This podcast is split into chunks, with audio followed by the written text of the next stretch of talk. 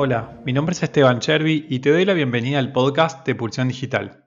Creamos este podcast de emprendimientos y negocios digitales para que te conviertas en una mejor versión profesional de tú mismo o tú misma. Te invito a conocer los webinars y los cursos de marketing y la membresía Prime, que incluye un workshop semanal y acceso a una comunidad exclusiva en Slack. Si este episodio te ha gustado, no te olvides de compartirlo en redes sociales mencionando a arroba pulsión digital. Por último, si quieres crear tu sitio web en un web hosting internacional con soporte rápido y personalizado, te recomendamos aneolo.com. Te damos la bienvenida a Pulsión Digital. Hola Borja, bienvenido. Hola Esteban, muchas gracias por la invitación. ¿Cómo estás? Un placer, un placer tenerte aquí. Hace tiempo que queríamos eh, invitarte, así que bueno, logramos gestionarlo, coordinar y aquí estás. Bueno, contanos un poco, contale a la audiencia eh, quién sos, quién eres, qué, es lo que haces. Perfecto, bueno, voy a intentar resumir lo máximo posible. Eh, mi nombre es, Borja, es el nombre que siempre en América Latina hay un poco de, de confusión. Borja es el nombre, Castelar es el apellido. Y, bueno, vengo una carrera muy dedicada siempre a ventas, enfocada en ventas B2B. De hecho, estuve siete años trabajando en, LinkedIn, salí hace poco, a, principios, bueno, a mitad del año. Eh, acabé saliendo ya para dedicarme 100% a lo que me gustaba, ¿no? que era el tema de, capacitación, de formación de equipos, que yo hacía un poco en paralelo cuando ya trabajaba en LinkedIn, porque trabajaba también eh, con LinkedIn Learning, que es la plataforma de aprendizaje y ya estaba produciendo ahí cursos de ventas, de liderazgo, y ahí es donde hace un par de años pues me metió el gusanillo, ¿no? De, hostia, y si me dedico 100% a esto, ¿no? Y vas pensando, vas pensando, ¿no? Y este año, pues bueno, fui, vi que era el momento, me sentí valiente, ¿no? También para emprender.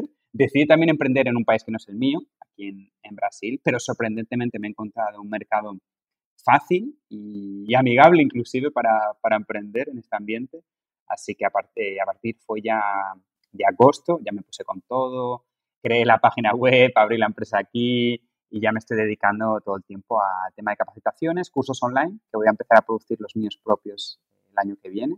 Sigo colaborando, siempre digo que ya no trabajo en LinkedIn, pero continúo trabajando para LinkedIn, ¿no? Y luego el, tema de conferencias también, sobre todo muy centrado en, en un tema que siempre estoy hablando, que es el tema de soft skills o habilidades blandas, que son importantísimas, ¿no? como por ejemplo la persuasión o la creatividad, que son habilidades blandas. Bueno, súper eh, interesante esta primera introducción. La verdad es que tengo más preguntas que tiempo, así que voy a forzarme a, elegir. Lo primero que te quería preguntar era sobre eh, este cambio que hiciste de trabajar en una empresa grande como es eh, LinkedIn, por supuesto, a trabajar por tu propia cuenta, ¿no? Que es un, salto, que es un cambio que muchísimas personas quieren dar, pero no se animan. ¿Nos podrías contar un poco cómo, cómo, cómo fue ese, ese, proceso de toma de decisión y en qué momento decidiste hacer el cambio? Sí, claro. Eso fue una decisión que, que me llevó tiempo, la verdad. Yo ya llevaba pensando eso hace años, pero ¿qué hice? Dije, si tomo esta decisión, tengo que estar en el mejor eh, escenario posible, ¿no? Y claro, hace ya años pues ya empecé a involucrarme en otros proyectos. Siempre digo que lo más interesante a veces para, si es posible obviamente, para empezar a emprender es empezar a hacer cosas por tu lado, mientras todavía tienes un trabajo que te da estabilidad. Eso es el principal valor que yo veo, ¿no? En un trabajo, en una gran empresa como, como LinkedIn, que tienes una estabilidad de salario, tienes tu seguro médico, ¿no? Te da toda esa confianza, ¿no? En ese ambiente ideal de tranquilidad, digamos, porque ya, ya veo, ya estoy viendo que el mundo emprendedor, y ya hablaremos, es un poquito más emocionante, ¿no? En ese sentido. Em, entonces, claro, ya empecé a hacer cosas. Por ejemplo, pues me interesé por hacer cursos para LinkedIn Learning hace años, hablé con ellos y eso ya te va construyendo credibilidad, ¿no? Como formador también, porque estás en unas principales plataformas de, aprendizaje online, ¿no? Y ya te da una experiencia para tú mismo después armar tus cursos online también. Entonces, eh, la toma de decisiones fue hace años, ya lo tenía claro, pero estaba pensando, ¿tomo la decisión en dos años, en tres? Tenía mis, mis dudas, ¿no? Y este año ya finalmente vi que estaban avanzando muchas cosas ya, había mucho interés, había ya muchas empresas que me contactaban para hacer eh, entrenamientos de, ventas, B2B, de prospección, de social selling, de los temas que, hago, ¿no? Y empecé a haber mucha demanda también. Y eso para mí fue el, punto de decir, ya está, voy a dedicarme. Porque claro, no tenía tiempo trabajando en LinkedIn, tenía que rechazar la gran mayoría. Y cuando empecé a ver que el volumen de inbound, ¿no? De esas demandas llegaba, ahí fue el punto que ya decidí, pues bueno, tomar una decisión bien difícil, que no fue fácil, porque ya digo, es una empresa increíble, LinkedIn. Solo puedo hablar maravillas y fueron siete años. Es una empresa que vi de todo. Trabajé en Irlanda tres años, luego me traje para Sao Paulo, eh, eh, cambios constantes, crecimiento exponencial, ¿no? Fue una experiencia que parece que he vivido eh, toda la vida en LinkedIn, ¿no?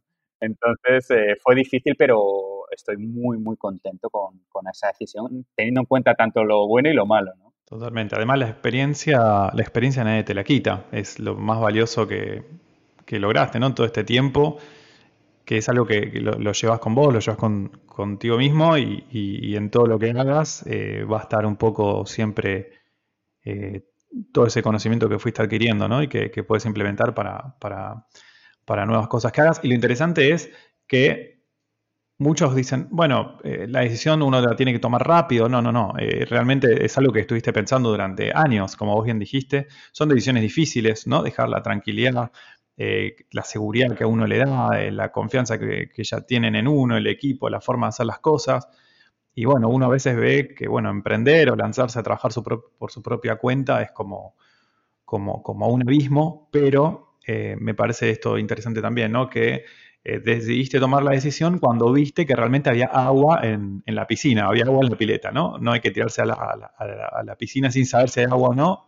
Chequeaste que primero hubiera agua, que había realmente un mercado que te estaba requiriendo, que te estaba necesitando, que estaba pidiendo por, por tu experiencia, por tus conocimientos, y ahí hiciste el cambio, así que es súper interesante.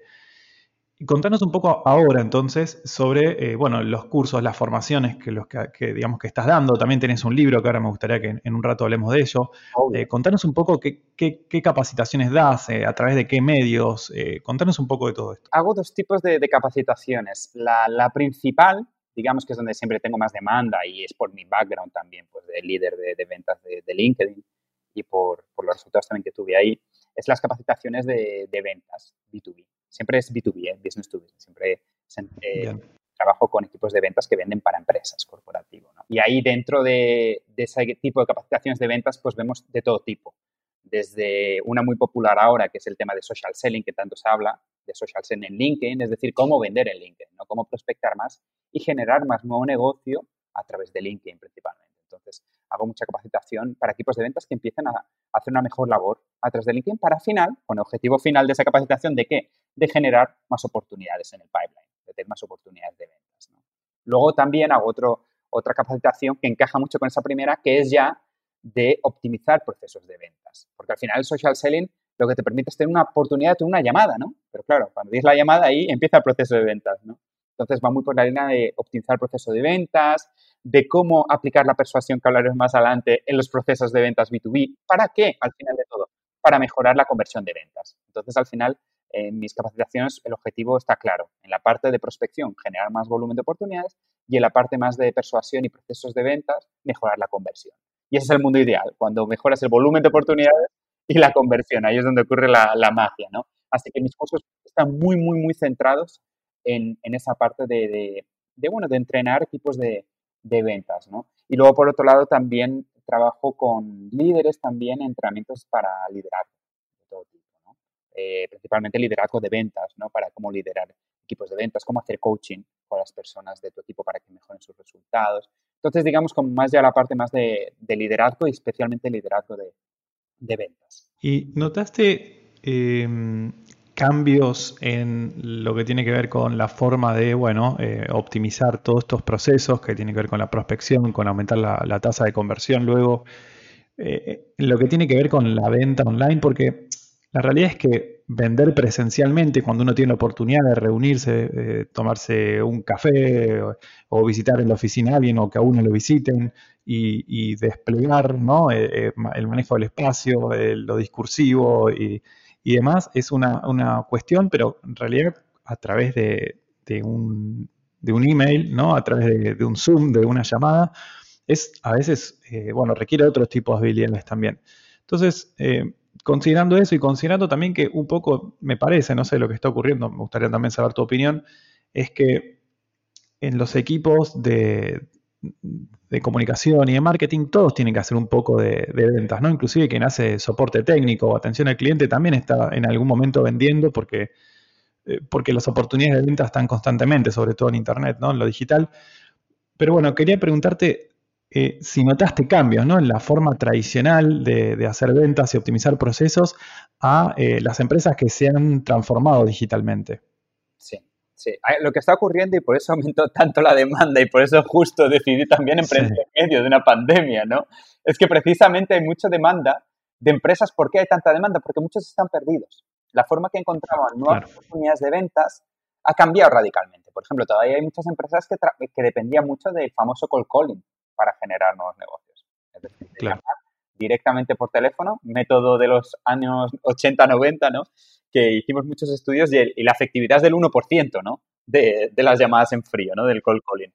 Pero muchas empresas seguían muy dependiendo de eso. Claro, ahora con el tema de la pandemia, olvídate de llamar a alguien. Ya no están en, no consigues el teléfono de su oficina y si lo consigues, nadie te va a atender, ¿no? Entonces llegar al cliente por eso ya descartado. Si la efectividad era el 1%, ahora ya es del 0%, ¿no? Entonces, claro, muchos decían, ¿y ahora qué hago, no? Presencial, como dices tú, era súper importante. Yo inclusive hacía muchísimo presencial, vendía mucho en México y el 50% de, de, al final de reuniones eran presenciales y la otra mitad online, ¿no? Entonces, claro, te, te asustas porque ahora no me puedo reunir, ¿no? ¿Y ahora cómo hago, no? Eh, y todo entonces, ¿no? Porque inclusive prospectaban presencialmente, iban directamente algunas veces, ¿no?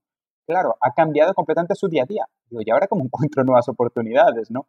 Otra cosa que está ocurriendo, y esto es acelerado inclusive en la pandemia, es muy interesante, es el tema de prospección por email, ¿no? Que también es algo que, que tuvo el boom hace unos 10 años, ¿no? Y tuvo mucho, mucho éxito, ¿no? Pero claro, ha llegado un poco al punto de saturación y más en la pandemia, que es esos mensajes masivos automatizados. Hola Esteban, he visto que tu equipo estaba creciendo mucho, ¿no? Pues es el momento para una capacitación conmigo, ¿no? Por ejemplo, ¿no? Mandarte un email así eh, automatizado. ¿Qué ocurre? Que ha caído en picado la, efectividad de, este tipo de acciones. Y claro, otra fuente de prospección que están viendo que no está funcionando mucho. ¿Qué te queda y qué es lo que está funcionando mejor ahora y encaja con este proceso de digitalización forzada que están las empresas? Prospectar más por LinkedIn. En vez de usar un, eh, un teléfono frío o un email, encontrarse contacto por LinkedIn, interactuar con él, crear relación de valor y ahí intentar empezar una conversación. Siempre digo que no, no es vender el LinkedIn, es intentar empezar una conversación. Claro, claro. Y es, es interesante esto, digamos, de empezar a utilizar distintos canales, ¿no? Porque no es el teléfono o no es solamente el teléfono, no es eh, solamente el email, eh, no es eh, LinkedIn solamente, ¿no? Como que hay que empezar a, a, identificar en dónde se encuentra el cliente también, en qué lugar, en qué, en qué plataforma y luego, como bien decís, iniciar conversaciones. Pero, digamos, ahí te quería hacer una pregunta eh, que me parece que es importante, es, ¿cuál debería ser la pregunta para iniciar la conversación? O, porque si uno va a la venta directamente a ofrecer un producto o un servicio, a veces, no sé, la efectividad puede no ser tan alta, ¿no? Y sin embargo, cuando hay un poco de vínculo, un poco de relación previa, la, fluye muchísimo más fácil, ¿no? Exacto. Justo, y ahí entraríamos en una capacitación de social selling también. El social selling efectivo, primero todo significa comportarse como te comportarías en tu vida personal eh, y profesional. En tu vida presencial, digamos, ¿no? Porque muchos se comportan online ya mostrando un catálogo de productos. Si tú vas a un evento y conoces a un potencial cliente, no es a decir, oye, ahí tengo estos productos. Por ejemplo, primero tú te vas a presentar, ¿no? Hola, soy Esteban y trabajo aquí, ¿no? Mínimo, ¿no? Muchas personas no sé, eh, no se, se, comporta muy diferente y al final la filosofía también es comportarte como te comportarías en persona. Presentarte, preguntarle qué tal, estas cosas básicas, como dices tú, para crear una, una conexión también. Y es interesante hacerlo de forma inteligente. Antes de mandar un mensaje, haber, una, haber habido una interacción. ¿Cómo puedes hacer una interacción? Pues si ha, ha, hecho una publicación en LinkedIn, por ejemplo, un artículo, pues leerlo y comentarle y darle tu punto de vista, por ejemplo. Para que cuando más tarde tú le mandes un mensaje, ya le suena tu nombre también, ya ha habido una interacción, no es tan agresivo también, ¿no?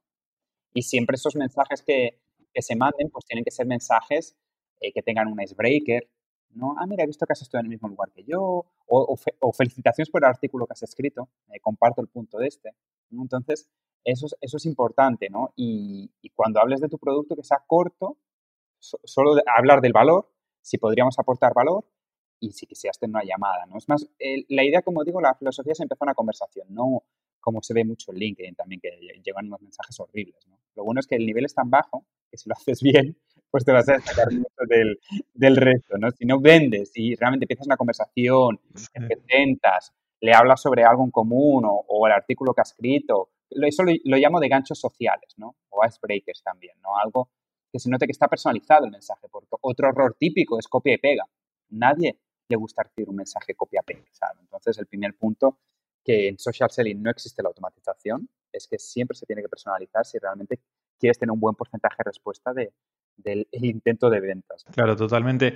Me, pareció interesante esto de eh, que el nivel es tan bajo. Es real, creo que cualquiera de las personas que nos esté escuchando y tenga un perfil en LinkedIn, seguro, seguro recibe semanalmente por lo menos uno o dos mensajes copiados y pegados e inclusive muchas veces eh, con herramientas automáticas, ¿no? Entonces, algunos usuarios lo que han hecho es ponerse emojis, ¿no? Al inicio de su nombre en LinkedIn. Entonces, cuando alguien le escribe y lo que aparece es hola y el, el, símbolo del emoji, ya sabe que es una persona que ni siquiera se dedicó a mirar realmente el perfil, sino que lo que hizo fue poner una herramienta automática para hacer contactos de forma eh, masiva. Y claramente no, no, no, no, es eficaz, ¿no? Entonces, eso, eso es un punto. Y otra cuestión que a mí al menos me, ha funcionado bastante, por lo menos para, hacer nuevos contactos, conocer nuevas personas y demás, y hacer crecer la audiencia, es eh, publicar contenidos interesantes que aporten valor, ¿no? En LinkedIn, como una publicación normal. Eh, hoy LinkedIn tiene muy buen alcance, entonces creo que eso también es algo para, ser aprovechado, ¿no? Y no solamente pensar en vender, sino pensar en lo que realmente le interesa, lo que le sirve, lo que le puede ayudar a mejorar sus habilidades o, lo que quiere mejorar al, mercado, a la audiencia a la cual estamos apuntando, ¿no? Totalmente. Justo has comentado, de hecho, uno de los pilares ¿no? del social selling. Siempre digo que son dos pilares. La primera es tener un perfil optimizado, que muchos ni siquiera tienen eso. Lo tienen a lo mejor optimizado para buscar trabajo, pero no tiene optimizado para vender el LinkedIn. Eh, ¿Y esto qué quiere decir? Pues, por ejemplo, en tu título, que es lo primero que va a aparecer debajo de tu foto, no te pongas que eres un comercial o ventas o tu cargo, porque entonces no te va a responder nadie. Nadie quiere hablar con un comercial. no te contactan, ¿no?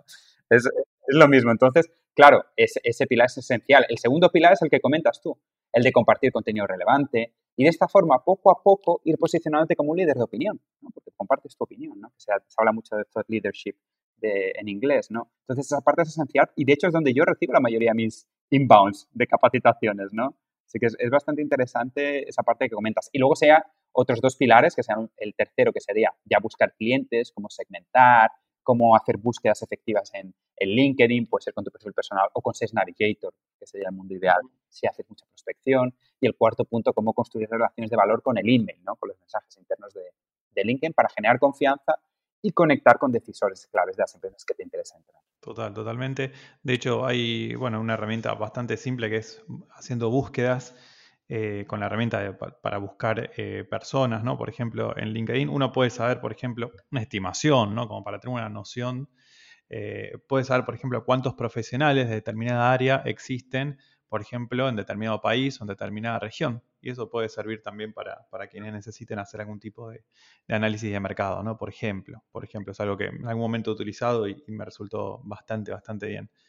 Eh, así que un dato más para, que puedan aprovechar. Me gustaría que pasemos ahora un poco a hablar, eh, bueno, entre todas las cosas que hace Borja, escribiste un libro también, que se llama Potencia la Persuasión. ¿Es así? Exactamente, escribí, lo lancé hace poquito, lo lancé en octubre, a finales de, octubre, muy, muy, contento. Ahora estoy justo eh, traduciéndolo para, portugués y en enero también lo lanzo en, inglés, así que los tres idiomas, mis tres idiomas favoritos, ¿no? De preferencia también, ¿no? Sí. Obviamente porque vivo en, Brasil y, inglés, porque hoy en día para alcanzar escala mundial, ¿no? Que es mi, mi ambición también del libro, pues es totalmente esencial.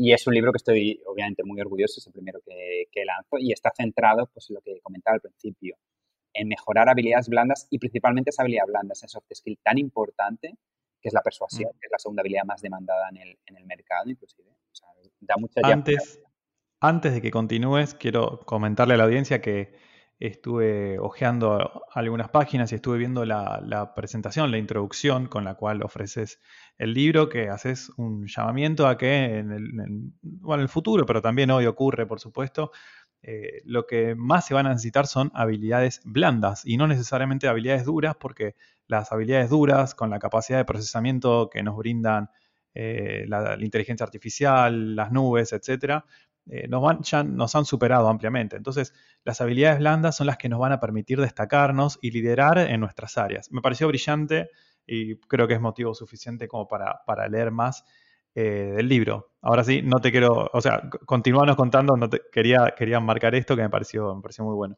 Ah, no, no, buen punto, no, no, muchas gracias por, por el comentario. Sí, esa parte es, es, tremendamente importante y hablo mucho en mis, en mis conferencias también que hago sobre habilidades blandas, porque al final el tema de habilidades técnicas, excepto en, profesiones que son muy, muy vocacionales, que cada vez son menos, eh, la, la, gran mayoría cada vez son más generalistas, no podemos competir, es una batalla perdida en habilidades técnicas o conocimiento. van a ser, cada vez van a ser más inteligentes, van a procesar más información. Entonces, al final, lo que nos destaca y en lo que ellos no pueden competir, la inteligencia artificial, es precisamente habilidades interpersonales. Bueno, tiene muchos nombres, ¿no? Blandas, interpersonales, soft skills. Sí. Me gusta mucho decir habilidades humanas, porque es eso. Son ese tipo de habilidades que nos ayudan a interactuar con otros seres humanos, ¿no? Que es como la comunicación, el trabajo en equipo, y esto cada vez va a ser tremendamente importante. Ya lo está haciendo. Nosotros en LinkedIn lo veíamos. Cada vez más empresas reclutan 80% basado en habilidades blandas y ya aprenderá la parte técnica del trabajo, sobre todo en el ambiente de empresarial, corporativo. Y dentro de ellas, la que también eh, vi hace mucho tiempo que se destaca mucho, e incluso los estudios que hacemos, es, es, la persuasión. Pero eso sí, anima a todo el mundo a leer el libro porque antes de nada hay que deshacerse de muchísimos prejuicios que tenemos de, la palabra persuasión. Totalmente interesante. Hace un tiempo había visto un video que era un japonés, ¿no? Los japoneses, eh, bueno, un país, un Japón que ha sido devastado y que en 50, 70 años han reconstruido eh, su isla en una potencia mundial, ¿no? Y hablaban que la diferencia principal de Japón con respecto a otros países, y acá podemos tomar, ¿no? Hacernos un poco cargo eh, quienes tenemos eh, culturas eh, hispanoparlantes y latinas, es que los japoneses dicen, nosotros no somos mejores en cuanto a habilidades duras, nosotros somos mejores en cuanto a la disciplina, que la disciplina en definitiva es una habilidad blanda, ¿no? es una relación, eh, tiene que ver con lo interpersonal, con, con la capacidad de uno mismo de poder ser perseverante ¿no? y, y seguir adelante y, la famosa resiliencia también que tienen los japoneses. Absolutamente, absolutamente. Y eso decía que, bueno, y, empezaba a mostrar distintos ejemplos por los cuales, eh, bueno, la conclusión era que los japoneses llegaron a donde llegaron simplemente por ser disciplinados, ¿no? Digamos, como validando un poco esto de la importancia de, las habilidades eh, blandas, ¿no? Las soft skills, como dicen, eh, como se dice en inglés. Y, bueno, y tu libro habla un poco sobre la empatía, la persuasión, la mentalidad, y después hay un método, ¿no? Que era CEPARS, creo que era el método. Exactamente, que son los elementos que tenemos que mejorar si queremos mejorar la persuasión. Es lo que considero desde un punto de vista también teórico y práctico, sobre todo yo soy una persona eh, muy práctica, que al final aprendo viendo cómo funcionan las cosas, ¿no? Igual que con los cursos que he producido, es, es 90% práctica, ¿no? No soy tan, tan teórico, pero también hay, hay, mucho de psicología comportamental que me ha influenciado mucho. Hasta Aristóteles, que es, el gran, es la gran inspiración, ¿no? Es el gran em, inventor de la teoría de la persuasión, ¿no? El teórico de la persuasión le, le llamo siempre, ¿no? Y está muy basado en sus enseñanzas, que es tremendamente interesante porque no puede ser más actual lo que él hablaba en, en el libro La retórica. Entonces, saqué muchísimo, es un libro que he releído no sé cuántas veces y es, es una gran inspiración y toda la práctica que puse para identificar cómo poder colocar en casillas ¿no? esos, seis elementos, que es la C de carisma, pasión, autenticidad, ¿no? cada uno significa una cosa que podemos ir mejorando, como el carisma, como digo, se puede mejorar y todas las habilidades blandas se pueden mejorar. Muchos se creen que, que es innato muchas cosas, pues como el propio carisma o como la empatía, todo eso son habilidades blandas. Y como habilidad que es, se puede mejorar y mucho. Y al final el objetivo del libro es mejorar una habilidad que usamos todo el tiempo y no nos damos cuenta muchas veces. Estamos persuadiendo, no importa si trabajas en ventas o no. En cualquier momento de tu vida vas a tener que persuadir para encontrar el trabajo de tus sueños, por ejemplo, el proyecto de tus sueños. Y más hoy en día, que estamos envueltos en este cambio de paradigma, en lo que se ha pasado de lo que importante eran las materias primas a lo que realmente lo que importa es los datos y las ideas.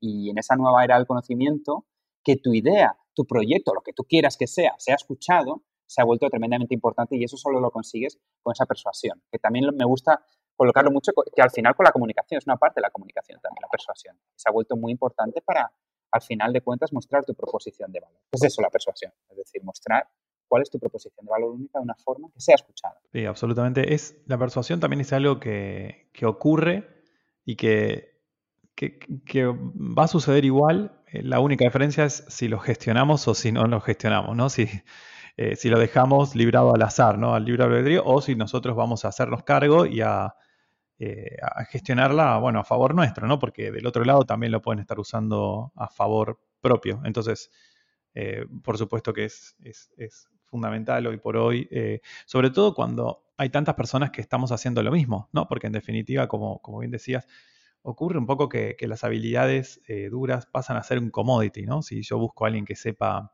eh, por ejemplo, maquetar un sitio web eh, para WordPress, o alguien que sepa posicionamiento en buscadores, o alguien que sepa Facebook Ads a la perfección, voy a encontrar cientos o miles de profesionales que hagan lo mismo, pero quizás la forma en la que me hablen, la forma en que se presenten, el vínculo que tengan conmigo, si ya hemos charlado previamente o no, si me ha caído bien o no. Bueno, eso puede hacer que yo termine trabajando con esa persona.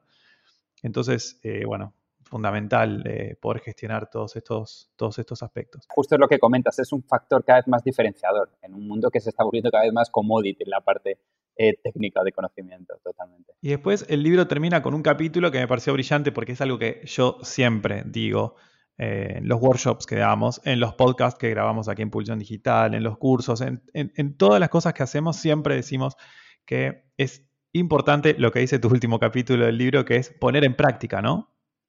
¿Qué, nos podés decir a la audiencia? Quiero que lo digas vos porque siempre digo yo, entonces quiero que, nos cuentes un poco por qué es importante poner en práctica lo que uno, lo que uno aprende, ¿no?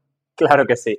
de hecho, es todavía más importante cuando mejoras, cuando quieres aprender una habilidad blanda o quieres mejorar una habilidad blanda, todavía se vuelve más importante practicar mucho, porque muchas veces es más difícil aprender una habilidad blanda que una habilidad técnica, porque muchas veces está más conectado a tu personalidad, parte más social, más difícil, por ejemplo, empatía, ¿no? Que hablábamos también, es una habilidad blanda tremendamente importante, ¿no?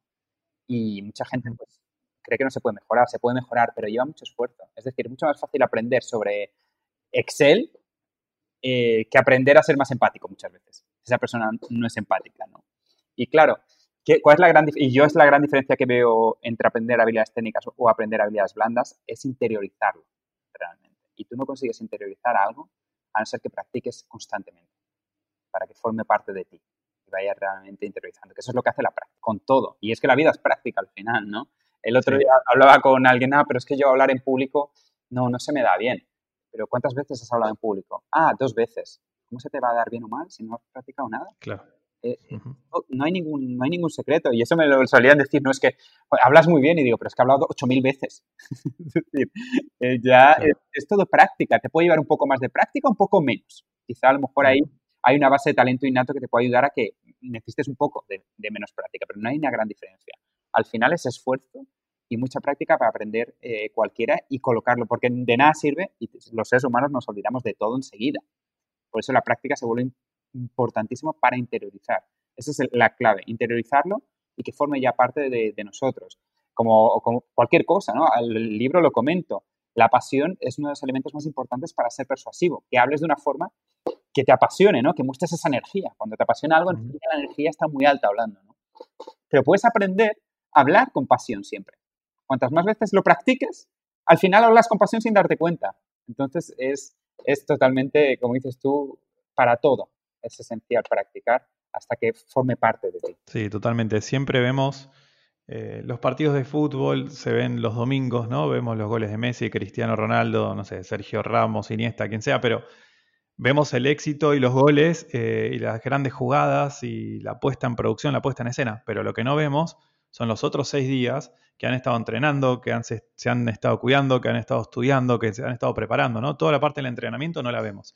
Entonces vivimos una sociedad que nos muestra solamente el resultado final y cuando es exitoso, ¿no? En general los fracasos no los muestran. Eh, cuando uno falla no lo muestra. Entonces hay que tenerlo en cuenta porque sobre todo cuando uno trabaja por cuenta propia o en emprendimientos, la mayoría de las veces se, se, fracasa y es lo normal. O sea, no hay que sentirse mal por ello. Sí, lo que es importante es, como venimos diciendo, la disciplina, el entrenamiento, la pasión, ¿no? Son ejes. Esencial. Mira, por ejemplo, uno, de, mis hobbies favoritos es jugar al ajedrez, ¿no? Que ahora estoy bastante más aficionado que nunca, ¿no? Sí. Y, al final eh, es un, claro ejemplo. Cuando juegas con alguien que es muy bueno, dices, joder, qué bueno es, ¿no? Es una cosa estática, ¿no? Me parece que tiene un talento innato. pero luego cuando rascas detrás, es una persona que ha practicado, ha jugado a lo mejor 10 veces más que tú, ha jugado 10 veces más partidas que tú. Entonces eso se siente mucho, incluso eh, en los rankings lo ves, eh, y cuando he jugado contra, contra otros, que hago mucho online, de hecho, siempre hay una correlación total entre el número de partidas que ha jugado y el nivel que tiene. Es increíble. Entonces, ese es el fondo. Lo que pasa es que al final, como dices tú, vemos el resultado final, no vemos el proceso. Yo juego con alguien de repente que es increíblemente bueno, como me ocurrió el otro día, y dije, joder, qué, qué bueno, ¿no? Pero no vemos todo lo que hay eh, detrás, solo vemos el éxito, sabemos lo bueno que es, pero el, el hombre ha jugado tantas partidas que yo es que no voy a tener tiempo el resto de mi vida para jugar tantas partidas, ¿no? Entonces, al final, ¿hay gente con superdones? Sí, pero es una minoría de la minoría. El 99% es esfuerzo, mucho más que el talento. De hecho, eh, mi película favorita, no sé si la... Lo comento en el libro, de hecho. Eh, Gattaca, no sé si conoces la, la película. No, no. Es una película futurista, bueno, ambientada en un potencial futuro donde los, todos los hijos son diseñados genéticamente para ser guapos, inteligentes. Y hay un protagonista pues que nace de forma natural, ¿no? Horror. Y, es interesante porque precisamente esa película nos muestra que al final la moraleja de la película es que el esfuerzo siempre supera el talento innato. Siempre. Un verdadero esfuerzo y una pasión por lo que haces eh, lo supera. Aunque se te dé mal, si pones todo el esfuerzo lo, consigues hacer. Y, en el tema de emprender, pues todavía más, más importante. Sí, totalmente. Bueno, no hay historias exitosas que hayan sido, eh, se hayan, digamos, eh, generado sin esfuerzo, ¿no? Entonces ahí podemos, podemos ver también, bueno, hay que ver también a veces hay un poco de sesgo del superviviente, pero bueno, en general siempre hay que, esforzarse en sintonía como, como venimos comentando. Y para ir cerrando, Borja, súper interesante toda la, conversación contigo. Quería preguntarte, bueno, ¿cuáles son un poco tus expectativas para el año que viene? ¿Cómo haces para planificar el año que viene? ¿Cómo, cómo lo estás llevando adelante? Porque no, no sabemos eh, si va a haber vacuna, cuándo va a haber, en qué momento. ¿Cómo, se planifica? Claro, muy, muy difícil. O sea, primero de todo, aceptar que el nivel de incertidumbre va a ser enorme el año que viene. También hay gente que veo con mucha esperanza, que es bueno en la vida tener esperanza, pero creo, y esa es mi, mi opinión, ¿eh? es mi opinión personal y profesional, no creo que sea un año muy diferente al que hemos vivido. Creo que se empezará a ver cambios positivos a mitad del año que viene. Vacunar a 7 billones de personas no nos pasa de la noche a, la mañana. Así que yo pronostico un, año muy parecido a este, pero también con grandes oportunidades. Como digo, para mí ha sido un año con grandes oportunidades porque hay empresas enteras que están cambiando la forma que venden y la forma en que lideran, por tanto, también. Entonces, eh, va a seguir habiendo grandísimas oportunidades para depender qué tipo de negocios y más ahora que ahora ya era el boom, con la pandemia ya es el boom total de los negocios online. Sí. Que, tiene un potencial enorme para seguir triunfando el año que viene y soy muy positivo dentro de una situación que va a ser bastante parecida. Sigo siendo muy positivo que va a haber grandes cambios y al final del año que viene vamos a estar cada vez más cerca de lo que teníamos antes de toda esta historia que ha surgido pero que creo que es una grandísima oportunidad eh, para todos y para lo que se dice siempre, ¿no? Digitalizarse al final, todas las empresas. Y mayor digitalización, para mí, mayores oportunidades para todo el mundo. Sí, 100% suscribo, estoy totalmente de acuerdo. ¿Y crees que realmente, digamos, eh, esto tiene que ver mucho con la mentalidad ¿no? de, las organizaciones de, de, todo tipo? Pero ¿crees que realmente esta digitalización que estamos viviendo, ¿no? explosión de cantidades de tiendas online, cantidades de eh, negocios emprendedores lanzándose por su propia cuenta, con sus propios sitios web, cuentas de mail, este, haciendo el newsletter, email marketing, etcétera, ¿crees que va a permanecer o vamos a retroceder? Sí, ahí también mi opinión es que aquí no hay, no hay vuelta atrás. Ah, ok. No, no creo que haya, que haya vuelta atrás una vez que ya entras aquí, igual que me pasa a mí, es decir, ya coges la dinámica, eh, aprendes cómo gestionar tu negocio online, ves que funciona y cada vez más, y el futuro es eso. Eh, y de hecho, muchas empresas con las que hablo, algunas ya directamente para siempre va a ser todo desde casa. Ya. Eso ya no, y lo están haciendo muchas empresas. Eso no, creo que eso es una buena analogía para el resto. Las cosas que están ocurriendo ahora, la gran mayoría no hay vuelta atrás. Es, es, lo que decimos, es un cambio de mentalidad ya. Cambio de mentalidad. Eh, radical y cuando cambias la mentalidad, como también comento en el libro, cambias todo. Es el origen de todo. Es como vemos el mundo, ¿no? Que tanto se habla de libros de 10 hábitos para tener éxito, ¿no? Que tanto se habla. Pero al final no consigues eh, implementar un hábito si no cambias la mentalidad, porque al final un hábito es un comportamiento que repites varias veces y para eh, cambiar tu comportamiento tienes que cambiar la forma que piensas, ¿no? Y esto es lo que ha ocurrido. Ha sido un cambio de mentalidad, lo que dije el otro día, una, es una mentalidad ya 100% online digital, lo que ha ocurrido. Ya no vuelves al, al offline, cuando ves que es todo muchísimo, muchísimo más escalable. Sí, total, es más escalable, es más eficiente. Eh, hace, antes de que comience la pandemia, de hecho, hice, hice una publicación en LinkedIn, bueno, acá conectamos con, con, LinkedIn la importancia de publicar, y había escrito que en el 2014 cerramos la oficina, que nos costaba 700 dólares por mes, era hermosa, tenía una piscina, palmeras, era espectacular, la cerramos. Y del 2014 al 2020 nos ahorramos en total 50 mil dólares, ¿no? Con esos 50 mil dólares pudimos contratar más personal, etc. Conté esa historia y conté también cuánto tiempo se ahorró cada empleado y empleada en eh, transporte público, ¿no? Eh, lo hicimos del 2014. Bueno, tuvo la publicación casi 2 millones de visualizaciones y me llamaron para dar algunas clases en distintas universidades, en empresas, etcétera, para contar la, la experiencia. Bueno, y a las semanas vino la pandemia. Entonces, es totalmente, como está diciendo Borja, un montón de gente que experimentó esto, o sea, que no se lo tuvieron que contar, sino que ahora lo están viviendo, lo están experimentando, se dan cuenta que no hace falta salir de casa para trabajar, para que el trabajo ocurra, se dan cuenta que no tiene sentido perder mucho tiempo en medios de transporte, se dan cuenta que no hace falta gastar muchísima pasta, muchísimo dinero en, eh, en oficinas, sino que cada uno puede trabajar desde la casa y es más eficiente y es eficaz igualmente. Eh, bueno, es algo que, llega para, para, quedarse en muchos casos y en otros no, ¿no? Pero va a ser más competitivo también, digamos, porque uno cuando quiera trabajar va a elegir también. Bueno, ve esta empresa que tengo que estar de 9 a 18 en la oficina o puedo trabajar desde casa, ¿no? Siendo un poco abogado del diablo aquí, no todo es color de, rosa, también tiene muchos eh, efectos negativos que también veo de, de un mundo 100% home office, por ejemplo. Eh, el link que nos pasaba, ¿no? Este, este año que estuve, la mitad del año que estuve ahí. ¿Qué ocurre? Una cosa que ocurre indirectamente, y esto es el gran dilema, es cómo mantienes la cultura de la empresa. Es muy difícil mantener los valores y la cultura de la empresa cuando nadie está ahí. No se, no se crea el mismo compañerismo. Sobre todo los valores de la empresa es mucho más difícil inculcarlos, ¿no? Se pierde parte de la experiencia. Para mí, yo creo que el mundo ideal es una cosa mm, mezclada, híbrida en el que haya un pequeño lugar que puedes ir de vez en cuando, sociabilizar, tomar un café con, tus compañeros y a lo mejor tres días desde casa, dos te pasas por la oficina, ¿no? Yo veo más una cosa más híbrida porque creo que se pierde mucho la parte social estar siempre, siempre en casa. Sí, sí. Sí, es real y bueno, lo sabes muy bien que, que bueno, digamos, para poder, digamos, mostrar cierto carisma, digamos, a nivel persuasión también, lograr la empatía.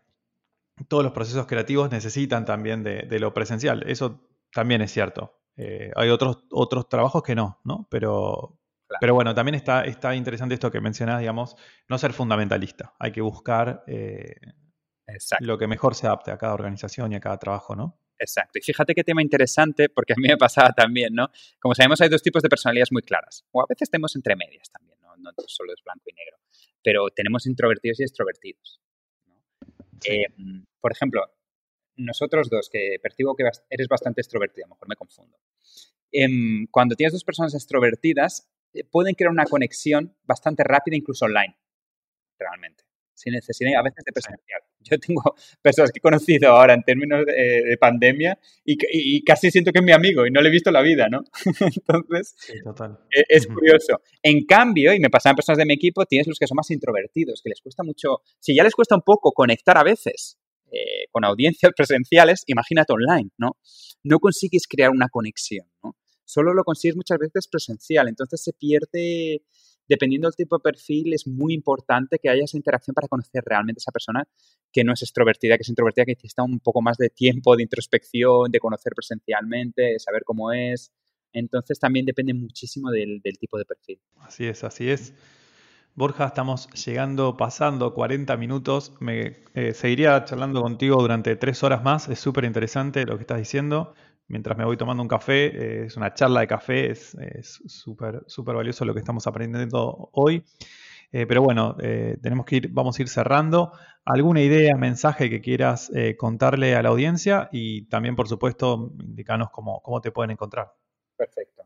Pues mira, el mensaje lo conectaría un poco con lo que hemos hablado de, habilidades blandas, que mm, es enfatizar y que, que se den cuenta de donde vale la pena cada vez más invertir el tiempo en mejorar, en capacitarse, es en habilidades blandas. El futuro está ahí. Entonces, la mejor inversión de vuestro tiempo es mejorar habilidades blandas. Y habilidades blandas también elegir las que a veces se te den un poco mejor. Yo soy de los que opina que es mejor centrarse en lo que naturalmente ya tienes un poco de talento, digamos, ¿no? O sea, centrarte en tus fortalezas. Siempre creo que la magia ocurre ahí, ¿no? Yo soy eh, pésimo bailando, por ejemplo, y sé que con esfuerzo, ¿no? Con mentalidad de crecimiento voy a aprender a bailar salsa, ¿no? Pero todas esas horas, si las dedico a otro hobby que a lo mejor tengo un poquito más de habilidad, pues voy a obtener mucho más retorno de, la inversión, ¿no? Aquí es lo mismo, ¿no? Entonces, centrarse en, mejorar las habilidades blandas y centrarse en mejorar aquellas que ya naturalmente se te da bien. Si se te da bien ya comunicarte, ¿qué pasa si lo potencializas todavía eh, más toda esta parte, ¿no? Que también es otro ejercicio de autoconocimiento que daría para otra, otra sesión, ¿no? Porque muchas personas no saben, ¿no? Cuáles son sus, fortalezas. Ese sería el, el mensaje principal, el darse cuenta de la importancia que va a tener tanto en el presente, pero sobre todo en un futuro, en un mundo dominado por inteligencia artificial, lo que nos va a diferenciar va a ser esas habilidades humanas y, cada vez ir aprendiendo y abrazar el aprendizaje continuo. Esto va a ser clave porque los cambios van a ser exponenciales. Lo que va a ser un año en los próximos años va a ser equivalente a una década en los años 90, ¿no? De cambios. Y todo va a ser muy poco permanente. Lo que tú aprendas sobre marketing digital ahora, en 10 años no te ha servido de nada. En cambio, todo lo que tú aprendas de habilidades blandas, como la comunicación, en 10 años va a ser muy parecido. Entonces, además, es una mejor inversión todavía porque es, permanece en el tiempo también. Totalmente. Para generar modificaciones en el comportamiento se requieren eh, cientos de decenas o cientos de miles de años, digamos, cambios profundos, ¿no? Digamos, eh, no, de los que se aprenden rápidamente, pero sí. Entonces, ese sería mi, mensaje final y, y, nada, oye, un placer tomarme el café o, lo que sea que se elija, el mate también, ¿no? de tus tierras. Y no, un verdadero placer la charla. Placer total, Borja. Contanos en qué red social te pueden encontrar. Igual vamos a dejar eh, el nombre y apellido correctamente escrito aquí en, las notas del episodio, pero ¿en dónde te pueden contactar? Eh, principalmente en LinkedIn, obviamente es la red social que más, que más uso con diferencia. Entonces ahí me pueden encontrar como Borja Castelar, pueden conectarme, hacer alguna pregunta que a lo mejor haya surgido aquí y también la segunda red que más uso es Instagram. Realmente en cuanto a redes sociales, eh, las dos uh LinkedIn Instagram igual. Borja Castelar todo junto, ya está, no tiene ninguna eh, dificultad. Lo bueno es que el apellido es, un poquito inusual, inclusive que hay un lugar en Argentina que me enteré hace poco que se llama Castelar, no lo sabía. Un lindo lugar, sí, sí. Sí, sí, me, me, enteré, me enteré el otro día y fíjate que es un nombre muy poco usual, ¿eh? Realmente cuando me entero que hay un lugar que se llama Castelar en Argentina, dije, anda, mira, debe haber sido algún paisano, algún familiar pasado. sí, bueno, casi el, creo que el 90% de los argentinos tenemos abuelos españoles, italianos, así que alguno lo ha traído en el barco en el 1900, es así. Exacto. Fíjate que eso lo comenté, ya, ya acabando porque me empiezo a ir por las ramas también, esto justo lo comentaba en una capacitación eh, ayer, de hecho, ¿no? de la importancia de, la red social, pero en particular de LinkedIn, porque al final LinkedIn es una red social tan interesante porque el objetivo, el propósito de LinkedIn es generar oportunidades económicas. Una oportunidad económica puede ser encontrar el trabajo tus sueños. Una oportunidad económica, una alianza comercial. Vender, como hago mis capacitaciones, ¿no? Claro, y una oportunidad es que es todo. La, oportunidad es lo que nos define como, seres humanos, es lo que ha definido las migraciones. Eh, tus familiares que fueron a Argentina fueron porque fueron a Argentina, buscando oportunidades. Es lo que nos mueve, los humanos, es lo que genera todas las las migraciones, en caso argentino, de italianos, alemanes, eh, españoles, ¿no? Gallegos, como dirías, ¿no? Entonces, tremendamente, tremendamente importante invertir en esa, en esa Sí, totalmente. Y hoy por hoy también eh, las redes sociales son como países, ¿no? Entonces, antes había que a veces mudarse de país. Hoy por hoy, con empezar a mudarse de red social y empezar a utilizar, por ejemplo, LinkedIn o la red que, donde se encuentra la audiencia de uno, eh, pueden generarse audiencias y generarse negocios y lograrse oportunidades. Eh, así que, digamos, son como las nuevas migraciones, ¿no? Migraciones digitales, eh, digamos, utilizar distintas redes. Sin embargo, también existen todavía las otras, otro tipo, las migraciones reales entre países, por supuesto, ¿no? Una cosa no quita la otra. Borja, bueno, ya nos estamos yendo por las ramas y esto va a terminar, vamos a seguir, sino con una cerveza, un vino y seguimos hablando. exacto, exacto. se puede poner divertido también. Podríamos hacer una, versión de Pulsión Digital Night y hacemos eh, charlas más eh, relajadas y creativas. Buena idea, una con Malbec de ya de noche. ¿Cómo que no? Así es, así es. Bueno, muchísimas gracias de vuelta y seguimos en contacto en redes. Borja, abrazo grande, gracias. Un abrazo enorme, cuídate mucho, Esteban.